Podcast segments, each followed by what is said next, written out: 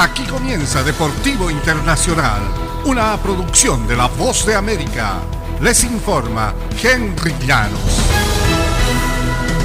Hablamos del Mundial de Qatar. Arabia Saudí dio el primer gran golpe en la Copa Mundial al vencer el martes 2-1 a la favorita Argentina, rompiendo un invicto que venía desde más de dos años y comprometió el futuro del albiceleste en el torneo. El quinto y quizá último intento de Lionel Messi de conquistar el único gran título que le falta arrancó de manera torcida, haciendo evocar el recuerdo de la derrota 1-0 de la Argentina de Diego Maradona, defensor del título contra Camerún en el partido inaugural del Mundial de Italia 1990 y probablemente pueda incluirse entre los mayores papelones en la historia del fútbol argentino. La verdad, estamos muertos. Un golpe muy duro porque no esperábamos arrancar de esta manera, admitía Lionel Messi en la zona mixta del estadio Luceil.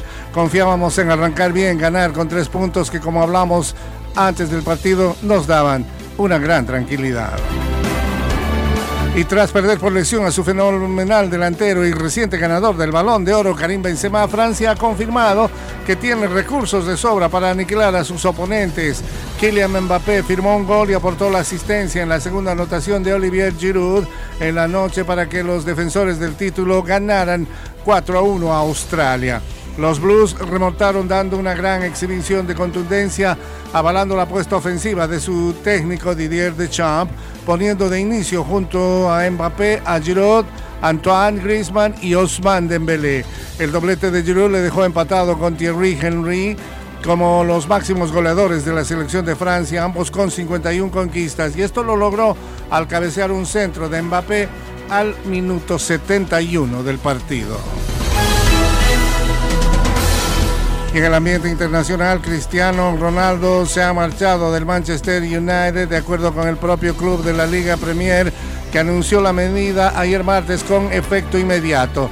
La rescisión del contrato del delantero portugués de 37 años llega tras las declaraciones explosivas durante una entrevista concedida unos días antes del Mundial en la que el astro criticó duramente al técnico Eric Ten Hag y a los dueños del club. No se aclaró de inmediato dónde se marcharía Cristiano, quien a mediados del año no pudo pactar un traspaso a un club que disputara la Liga de Campeones. Luego de las conversaciones con el Manchester United, hemos acordado mutuamente poner fin anticipado a nuestro contrato, dijo Cristiano. Amo al Manchester United y a sus aficionados, eso nunca cambiará.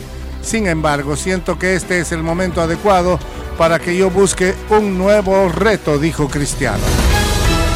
Y hasta aquí, Deportivo Internacional, una producción de La Voz de América.